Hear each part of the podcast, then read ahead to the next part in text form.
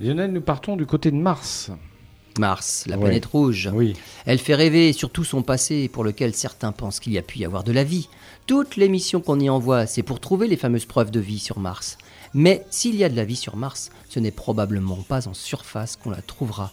Des chercheurs ont simulé les conditions qui règnent à la surface de la planète, au niveau notamment des rayonnements ultraviolets. Ce bombardement permanent en provenance du Soleil, qui surtout n'est pas stoppé ni même filtré par son atmosphère, agit sur les perchlorates présents en surface et en fait active leur effet bactéricide. Ce n'est donc pas en surface qu'il faudra chercher les signes de vie martienne, mais en profondeur.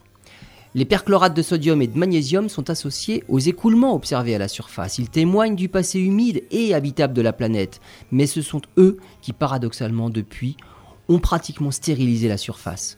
Dans les expériences menées sur Terre, les chercheurs se sont rendus compte que les ultraviolets détruisent les bactéries, mais aussi que ces mêmes bactéries sont détruites encore bien plus vite si le milieu contient du perchlorate de magnésium.